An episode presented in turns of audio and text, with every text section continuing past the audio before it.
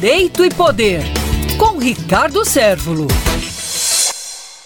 A presunção de inocência e universo político, mais precisamente eh, em relação a fazer ou não uso desse princípio da presunção de inocência por parte da classe política. Ou seja, é o direito que é, supostamente tem ou teria um político de dizer que tem a prerrogativa de ser candidato porque goza do benefício da dúvida, ou seja, até que se prova o contrário, ele é inocente. Veja que dentro do universo jurídico, dentro do exercício da cidadania, em nossa ótica é plenamente aceitável, garantia, é pilar do Estado democrático de direito, o princípio da presunção de inocência, onde todos são inocentes até que se prova o contrário. Na classe política, no exercício político, não me parece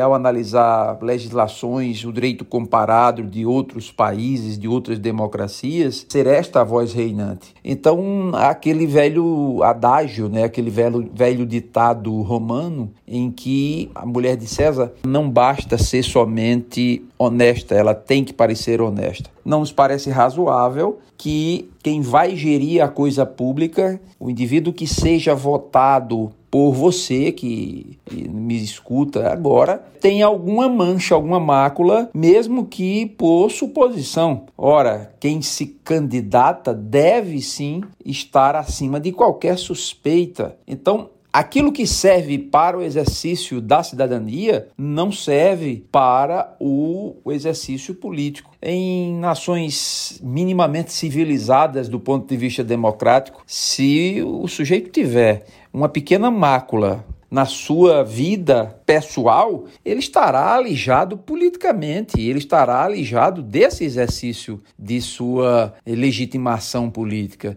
de seu uso constitucional dos direitos políticos. Aqui não. Aqui as pessoas são acusadas e se apresentam para o público e dizem que irão provar sua inocência e continuam candidatos. Isso não nos parece minimamente razoável. Acredito até que daqui a alguns anos, quando nós contarmos isso aos nossos netos, e aos nossos bisnetos não irão acreditar numa coisa dessas. Então, a sociedade precisa sim, independente de qualquer coisa, exigir que quem se candidate esteja acima de qualquer suspeita para melhor gerir a coisa pública.